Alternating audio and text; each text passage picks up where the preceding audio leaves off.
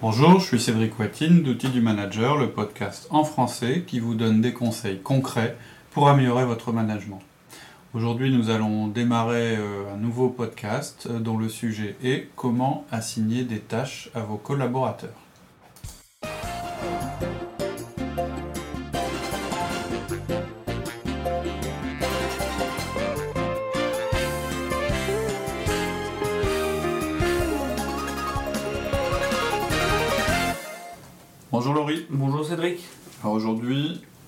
Sujet du podcast, c'est comment assigner des tâches à vos collaborateurs. Donc ça paraît euh, un sujet euh, assez simple, et pourtant je pense que c'est un des plus beaux exemples de difficultés qu'on peut avoir en management. c'est la transmission du travail. En général, on. Mais c'est ce qu'on fait tous les jours. En plus, c'est quelque chose qu'on fait tous les jours, et bizarrement, euh, bah, on nous a jamais appris à le faire, quoi. En tout cas, on nous a jamais euh, appris à le faire de manière euh, structurée et efficace. Euh, c'est quelque chose qui est très peu évoqué dans les écoles de commerce, dans les, formations, etc.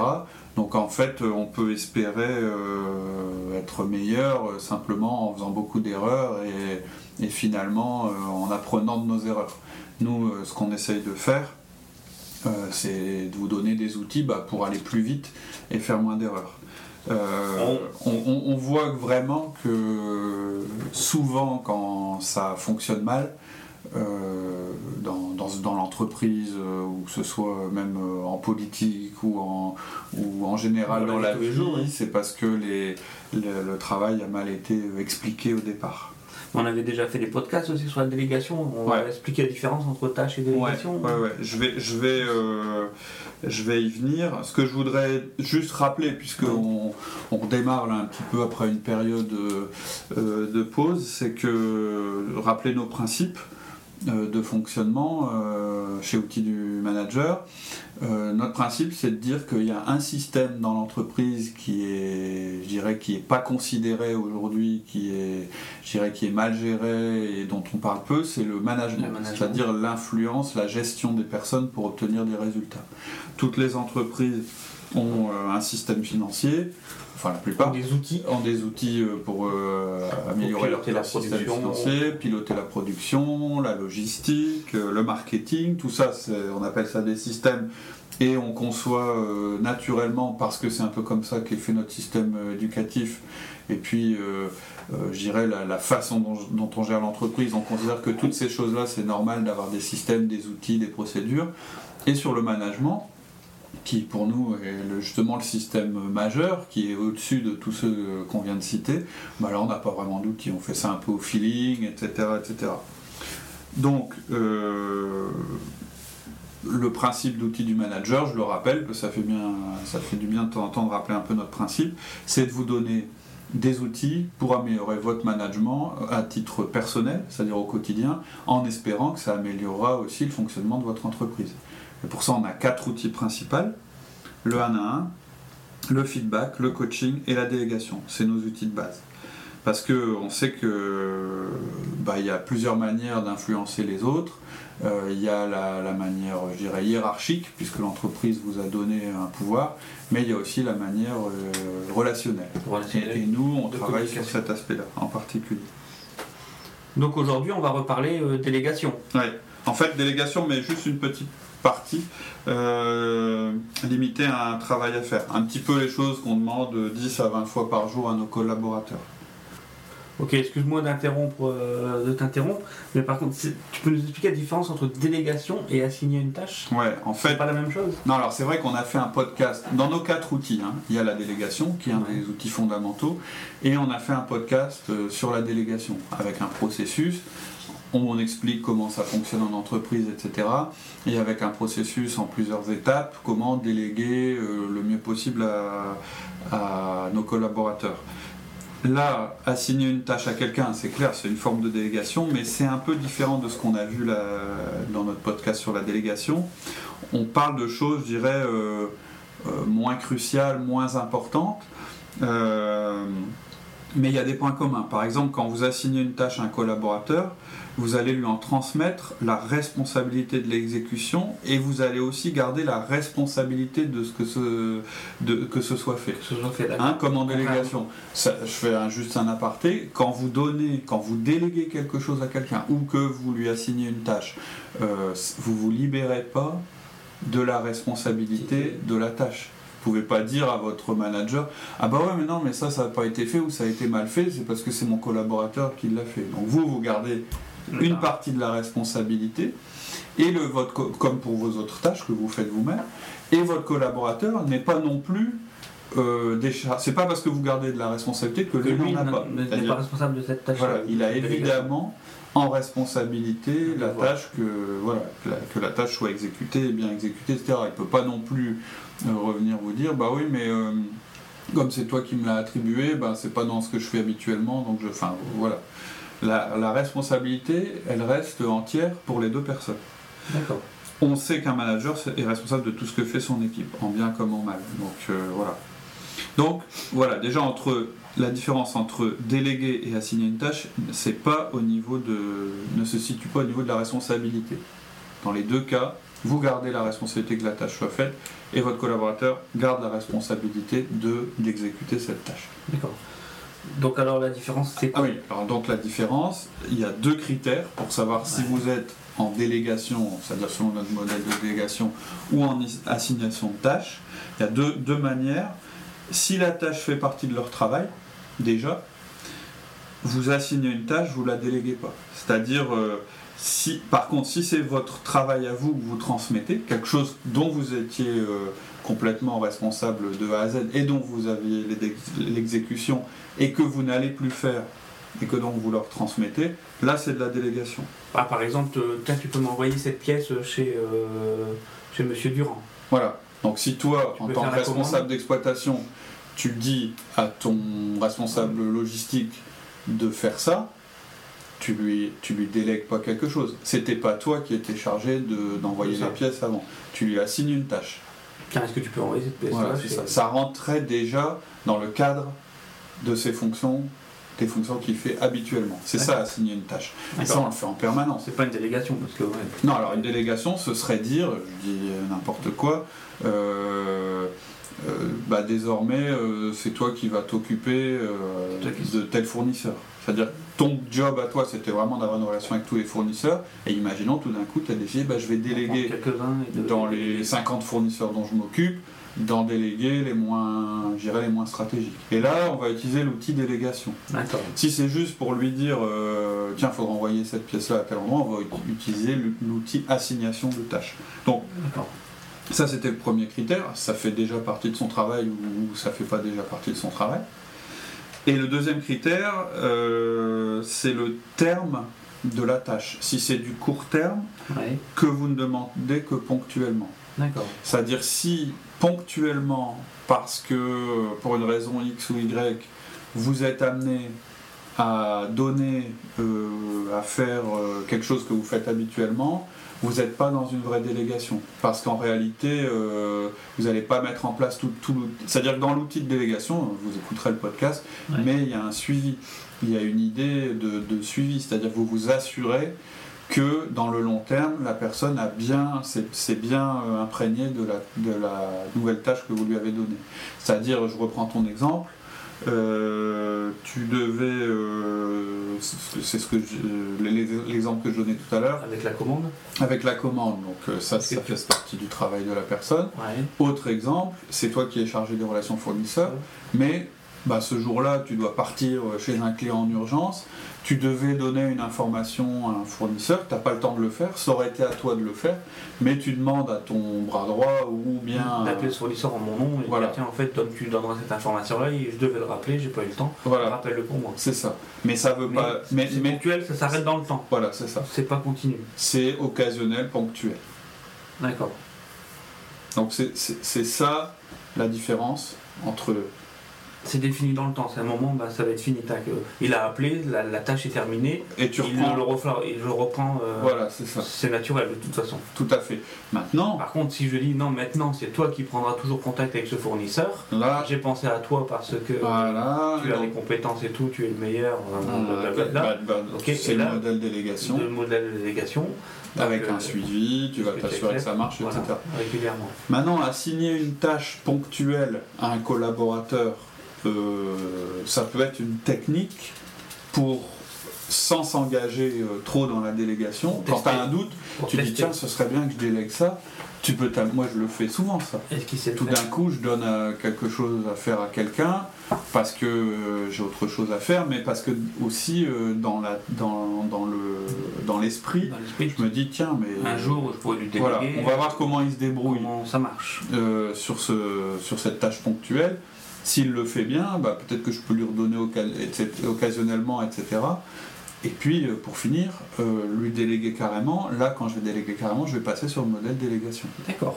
Donc, on est bien d'accord. En réalité, la responsabilité, elle reste à la fois chez vous et votre collaborateur, comme pour la délégation. Ça, c'est vrai pour quand j'assigne une tâche et pour la délégation. Vous ne pouvez pas sous-traiter, entre guillemets, ou déléguer une responsabilité. Vous avez la responsabilité du service dont vous vous occupez, des collaborateurs. qui veut ça de toute façon. Tout à fait. Donc ça, c'est pas c'est pas le critère euh, qui permet de distinguer. Les deux critères, c'est un, est-ce que ça fait partie déjà de son travail ou du mien, et deux, est-ce que c'est ponctuel ou est-ce que euh, c'est long terme? Ce sera définitif.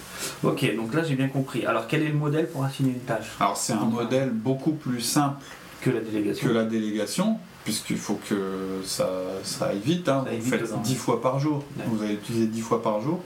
C'est en 4 étapes, hein, comme à notre habitude. On va procéder par étapes. Premièrement, pourrais-tu? On invite la personne. Vous allez poser une question. Toujours pareil, on ouvre la communication. Voilà, poser une question. Deuxièmement, vous allez décrire la tâche. Troisièmement, vous allez donner la deadline, l'heure limite, la date limite. Et quatrièmement, vous allez indiquer le mode de suivi ou le reporting sur cette tâche. D'abord, on demande. Ouais. C'est mieux de demander plutôt que de dire je veux que tu fasses ça. ça. Alors, où j'ai besoin que tu. Non. On a tendance, on est le chef, on se dit mais est-ce que euh, j'ai vraiment besoin Envoie cette pièce-là à Intel. Voilà. Pourrais-tu envoyer cette pièce-là? C'est déjà plus. Et je dirais même que derrière, euh, s'il te plaît. S'il te plaît. Alors, pour, pourquoi? Parce que ça va peut-être étonner euh, certains de nos interlocuteurs qui vont dire Mais attends, je suis le chef, il est l'exécutant, c'est un truc que je vais lui demander dix fois par jour. Euh, si à chaque fois, d'abord, est-ce que je suis obligé d'être poli? Ah, Je réponds non, vous n'êtes pas obligé d'être poli. Hein, je, je, je, vous le dis, c'est pas une obligation. Ensuite, si je pose une question, est-ce que c'est efficace? Parce que quand on pose une question, on, attend une réponse. Mais c'est une question affirmative. Euh, non, alors pour moi c'est important. Quand on pose une question à quelqu'un, ça c'est une question d'éthique, on doit accepter une réponse négative. On doit l'accepter. Sinon, on pose pas la question. Sinon, les gens ont envie de vous. Voilà, les gens ont envie de vous voir venir en disant ouais, en fait, il me pose une question pour être poli, machin. En réalité, euh, si je réponds non, euh, bah, il va me forcer à le faire. Donc, quand vous posez la question, vous prenez le risque qu'on vous réponde non.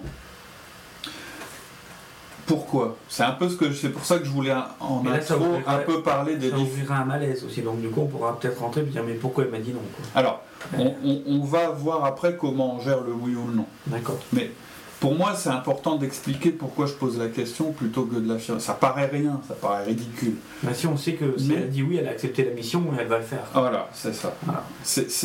tu vas générer l'engagement chez la personne. Mais pourquoi on fait ça? Parce que, à la limite, je suis le chef, euh, je lui demande de faire un truc, elle fait le truc. Oui, il fait le truc et, là, là, je pense que c'est important juste de faire une pause par rapport, euh, par rapport aux, différentes étapes. C'est toute la question de la manière dont vous allez exercer l'influence sur vos collaborateurs. Et pour moi, c'est vraiment important. C'est pour ça qu'en introduction, je voulais pas trop vite aller sur le sujet. Je voulais d'abord rappeler que notre principe, c'est de dire qu'il y a un système de management dans l'entreprise, que ce système, il existe et que donc il peut être optimisé et qu'on vous offre des outils pour le faire et que nos outils, en fait, ils vont être toujours sur le mode influence, relationnel. Améliorer, améliorer la relation. Voilà, améliorer la relation pour obtenir des résultats. améliorer la relation, il faut aller chercher la personne en face. Quoi. Tout à fait. Et la respecter. Parce que c'est plus efficace. Parce qu'il y a différentes formes de pouvoir qui existent dans l'organisation. Tu peux nous les, les, rappeler, s'il te plaît? Ouais, il y en a trois. Le pouvoir hiérarchique, le pouvoir d'expertise et le pouvoir relationnel ou d'influence. Alors, le pouvoir hiérarchique, en fait, vous l'avez de par, votre poste. Responsable. Comme à l'armée, je suis caporal, euh, ou je sais, je n'ai pas fait l'armée, mais euh, je suis général, donc euh, j'ai un pouvoir, j'ai le pouvoir d'imposer des choses à mes collaborateurs. c'est le pouvoir qui vous est donné par l'entreprise. C'est la, vous, vous, Et c'est même celui que des fois qu'on oublie, et quand on va aller voir une personne, il dit Oh, le responsable, on va poser une simple question ou demander quelque chose, vraiment comme ça. Euh, dans la conversation mhm. et ça a une force que des fois on ne mesure pas. Tout à fait. C'est ouais quand vous quand est-ce qu'on est le responsable. Voilà quand vous arrivez quelque part, même de fait. De fait, euh, il y a un petit gyrophare sur votre tête qui dit c'est le patron. Attention. Donc euh, c'est parfois, c'est vrai, parfois on. Des fois les mots auront un autre impact venant de, de nous, de notre bouche, que d'un autre collaborateur. Tout à fait le titre qu'on a, donc euh, toi tu appelles ça le grade, le titre, euh, la position dans la hiérarchie, ça nous permet de forcer les gens à faire des choses, par la force. Euh, enfin, en réalité, c'est ce Par la force, c'est la contrainte. Ouais, mais ouais, à contraindre les gens. Et en réalité, bon, si on creuse un peu, c'est même pas tout à fait vrai. C'est pas votre titre, d'ailleurs, qui fait que vous pouvez forcer les gens. C'est la crainte qu'ont les gens des conséquences si jamais euh, il refusait les choses. C'est-à-dire qu'en fait, la manière dont ce pouvoir s'exerce, c'est par la contrainte et par la peur. C'est-à-dire, je vais faire ça parce que si je le fais pas, il va y avoir des conséquences. C'est la moins bonne euh, manière d'obtenir des résultats. c'est surtout pas une manière de motiver les gens. On croit sous, voilà, parce qu'on les motive pas. On, les motive pas. On pense. On, leur, euh, je veux dire, un gamin, bon, de toute façon, c'est pas, on le sait. Je veux dire, quand on était gamin, quand vous avez quelqu'un qui, qui vous force à faire quelque chose alors que vous n'en avez pas envie, euh, vous n'avez pas l'impression de l'avoir décidé, ou que c'est pas parce que vous appréciez la personne, parce que vous lui reconnaissez euh, une certaine qualité, vous allez le faire euh, bah, assez mal. Sous la contrainte, et ouais, en plus on n'aimera pas le refaire, et en plus on va mal le faire. Voilà, donc on croit parfois que c'est la manière la plus efficace parce que c'est la plus rapide. Je veux dire, c'est clair, si tu n'as pas à convaincre quelqu'un, tu vas plus vite. Tu fais ça, point, tu ne poses pas de questions. Je dis pas qu'il faut jamais utiliser cette forme de pouvoir. Je dis seulement que c'est la moins efficace. Voilà, ça, ça doit être le dernier recours. Pour nous, ça doit être le dernier recours. Alors que souvent, on croit que c'est le, premier recours, surtout quand on est un jeune manager. Et euh, c'est un truc qu'on comprend pas. Mais non, je lui dis de faire ça, il fait ça, quoi. Je veux dire, euh, je suis, son patron. Bon, ça dépend des profils, hein. mais un D, il va raisonner comme ça. Ensuite, il y a le pouvoir d'expertise, c'est une autorité de compétence. En fait, les gens vont faire ce que vous leur dites parce qu'elles pensent que vous en savez plus qu'elles sur le sujet. Ben non, tu fais ça parce que, attends, euh, ça fait 10 ans que, que je suis là-dedans, euh, je sais que c'est ça qu'il faut faire. Et ensuite, vous avez le pouvoir relationnel c'est votre capacité d'influence, c'est lié aux relations que vous avez tissées avec les gens. Ils vous écoutent et ils font ce que vous leur demandez parce que c'est vous qui leur demandez. C'est pas parce que c'est vraiment que la relation est mise en place. C'est parce que c'est Laurie qui me le demande. C'est alors ça c'est ça se construit à travers des communications régulières avec vos collaborateurs. La relation Nos quatre outils hein, que j'ai cités tout à l'heure, c'est-à-dire le, le 1 à 1, le feedback, la délégation et le coaching, ils visent, et surtout le 1 à 1, à construire cette, relation, et faire que petit à petit il y ait une forme de confiance qui puisse se développer entre et Et c'est la plus efficace dans le long terme. Tout à fait. Alors, le pouvoir hiérarchique, c'est la forme la moins efficace. On observe euh, que plus un manager est élevé dans l'organigramme, meilleur il est, ou plus ancien moins il va utiliser son pouvoir, moins il aura besoin d'utiliser son pouvoir hiérarchique il va utiliser plus son charisme, sa capacité à motiver, euh, la connaissance qu'il a de son collaborateur. C'est-à-dire qu'il va jamais, essayer de, il connaît tellement bien ses collaborateurs que, par exemple, tout à l'heure quand on disait je vais poser la question, vous allez poser la question au collaborateur dont vous sentez qu'il vous dira oui le plus facilement. Pourquoi? Parce que vous le connaissez tellement bien que vous savez que cette tâche que vous allez assigner, elle lui correspond. Donc, vous n'aurez pas à imposer, puisque c'est quelque chose qui va l'intéresser, qui, correspond à ce qu'il veut faire. On va toujours aller chercher le positif de la personne, on va toujours le faire exceller dans ce qu'il aime. Tout à fait. Et c'est plus efficace que d'entraîner à faire quelque chose qu'il n'aime pas et que de toute façon il le fera mal. Tout à fait. Et en plus, le lorsque vous, plus vous utiliserez votre pouvoir hiérarchique, moins sera efficace. Moins il va fonctionner. Parce qu'il va générer un comportement, c'est dire c'est humain. Hein. Quand on, quand on, nous pousse dans une direction, on a le réflexe de, résister. Ça va générer un comportement où le collaborateur va finir par ne plus faire que ce que vous lui demandez. En disant bah non mais tu m'avais pas demandé ça. Euh, tu m'as dit ça mais tu m'as pas dit ça. Voilà, bah oui. Bah, il va jouer, euh, il va jouer à l'imbécile. dans le jeu. Voilà, c'est ça. Par contre, plus vous allez utiliser votre pouvoir de relation, mieux il va fonctionner. Plus vous allez utiliser cette forme, plus ils vont avoir confiance en vous, plus ils vont sentir que vous avez confiance en eux, plus ils vont se rendre compte que vous les connaissez, que vous prenez en compte leurs besoins, leurs contraintes. C'est là où le mot équipe euh, il prend tout son sens. Ouais. Parce qu'on aura vraiment des relations, ce sera une équipe. Euh, ouais, alors vous individuellement et puis après entre eux, c'est-à-dire que oui, ça, ça, génère un climat où ce qu'il faut effectivement, c'est-à-dire que quelqu'un qui va utiliser que le pouvoir euh, hiérarchique, ce qui va créer en fait, c'est une équipe où les gens ne vont risquent de pas collaborer entre eux ou par opposition, ce qui est encore pire, mais, surtout euh, de faire bah non, le chef il m'a dit de faire ça, je fais ça, hein. moi je vais pas plus loin dans mon boulot, euh, pourquoi j'irai plus loin pas et là, on ne fait pas progresser. Alors que plus vous utilisez le pouvoir euh, de, de, relation, c'est un peu, je sais plus, comme, la, comme les piles. c'est comme si c'était une pile, plus vous, plus vous l'utilisez, plus elle a d'énergie. Et c'est vraiment ça, c'est ce qu'on observe. Et en plus, ça peut aller vite. Hein avec les outils qu'on vous donne, ce pouvoir euh, lié à la collaboration et à la relation. Le plus dur, c'est lié à la relation, une fois que c'est lié, après Voilà, le plus dur, c'est plus. Comme tous les outils naturels, c'est plus simple, quoi. Le et ça se ressent également dans l'ambiance de travail. Tout à fait, le plus dur, c'est de démarrer. Une fois que c'est démarré, derrière, tout s'enchaîne. Donc, c'est pour ça qu'il vaut mieux demander, qu'affirmer. Vous utilisez votre pouvoir de relation, vous leur demandez leur accord et vous leur accordez le pouvoir de dire non. Alors, ok. Hein. Ok, on dit oui. Ils disent oui, c'est facile. Ouais, c'est ultra efficace. C'est ultra efficace, ok, ça va partir. On leur explique, ok, ça c'est le schéma euh, idéal.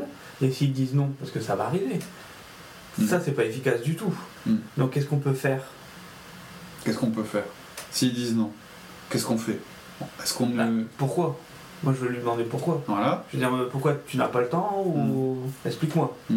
En fait. Est-ce qu'on doit leur demander Au contraire, parce que du coup, ça lève un problème dans, l'équipe ou ça lève un problème euh, dans la personne, quoi. Peut-être qu'il est débordé, qu'il a, qu'il a bah. quelque chose à rendre et il n'a pas le temps de le faire. Ok, on renverse le problème.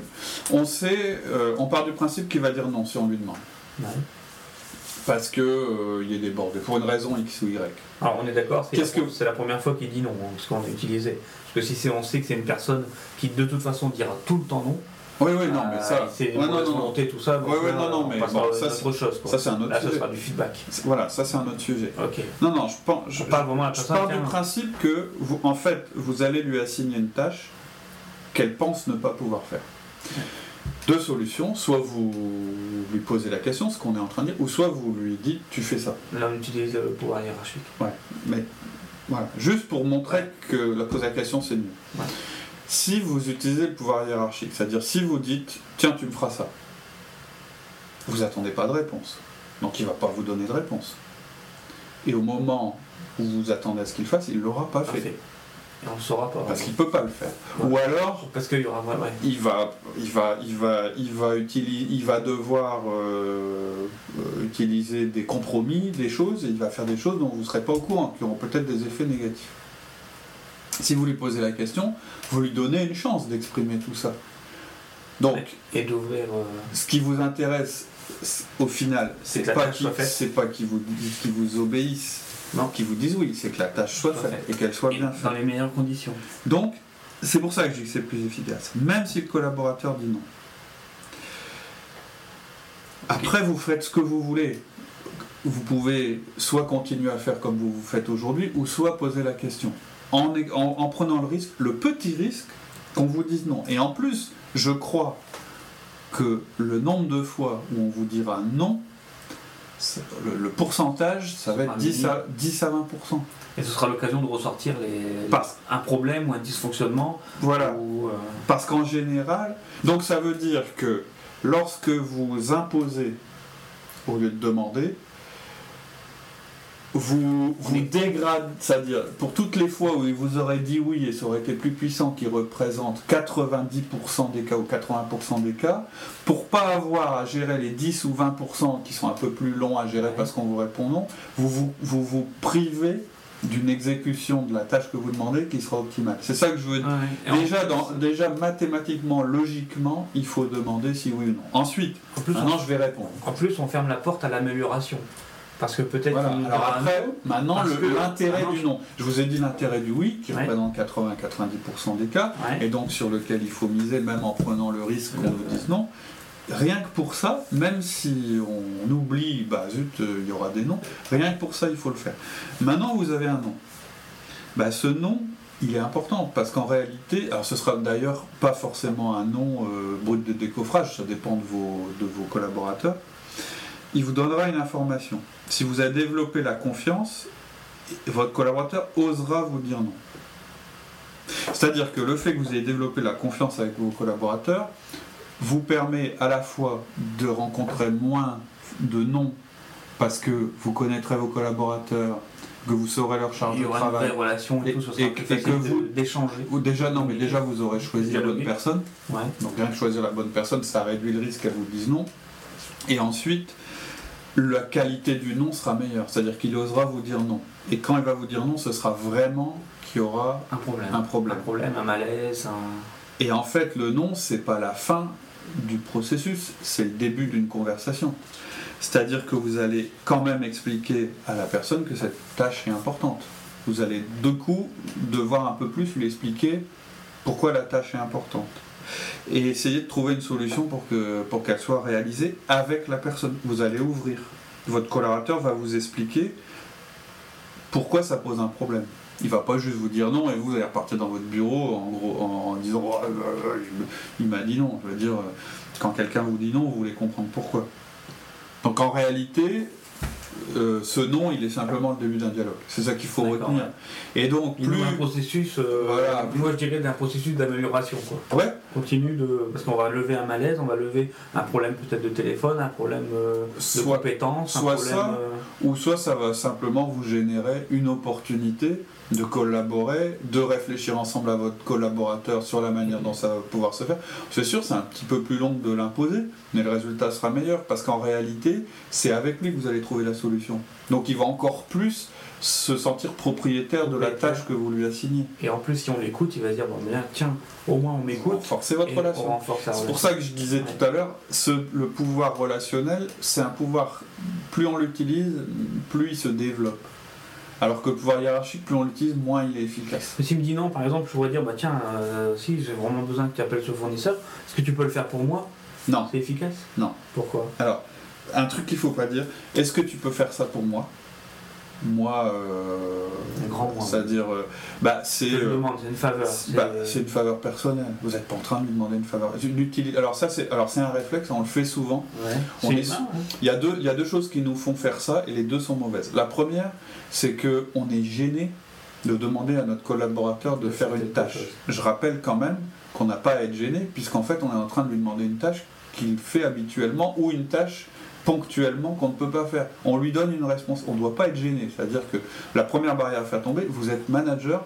Un manager assigne des tâches et il délègue. Si vous n'êtes pas au clair avec ça, ça va être compliqué. Donc la première raison pour laquelle on peut présenter ça comme une faveur, c'est ça. Elle est mauvaise. La deuxième raison, c'est euh, je suis euh, euh, Dieu Tout-Puissant et donc, euh, tu fais, s'il te plaît, tu fais ça pour moi, mais d'un air de, voilà, tu me dois ça. C'est pas une bonne méthode non plus. C'est la pire manière de, fixer, de donner une tâche à un collaborateur. Et en plus, vous vous mettez un peu, vous pouvez vous mettre en porte-à-faux par rapport à lui. Il va peut-être avoir l'impression que vous lui devez quelque chose. Donc non, la, la, méthode, c'est pas une fois qu'il vous a dit non, ou même pour être sûr qu'il vous dise pas non, de dire ah tu pourrais faire ça pour moi, etc. de jouer là-dessus. C'est pas un collègue, hein, c'est un collaborateur. Donc quand même, euh, vous êtes dans un processus qui est normal. vous êtes, quand, en plus, quand vous allez utiliser ça, vous allez montrer que vous n'êtes pas professionnel, pas à l'aise dans votre rôle, vous n'êtes pas orienté euh, euh, entreprise. On veut donner la tâche, mais bon, on hésite. Euh, et puis si la personne en face est un peu plus fort, bon, bah, c'est tout, ok, on laisse, je vais le faire. Alors que c'était important, sinon, bah, ça veut dire qu'en fait, bah, tiens, ce type-là, il vient me voir, il m'interrompt dans mon boulot, il me demande de faire une tâche. Euh, pour lui, euh, puis quand je dis non, bah, il repart, c'est-à-dire bah, la Avec le problème, il le fera lui-même. Voilà. Donc ça veut dire que c'est pas important, ou bien que c'était pas nécessaire, ou bien que voilà.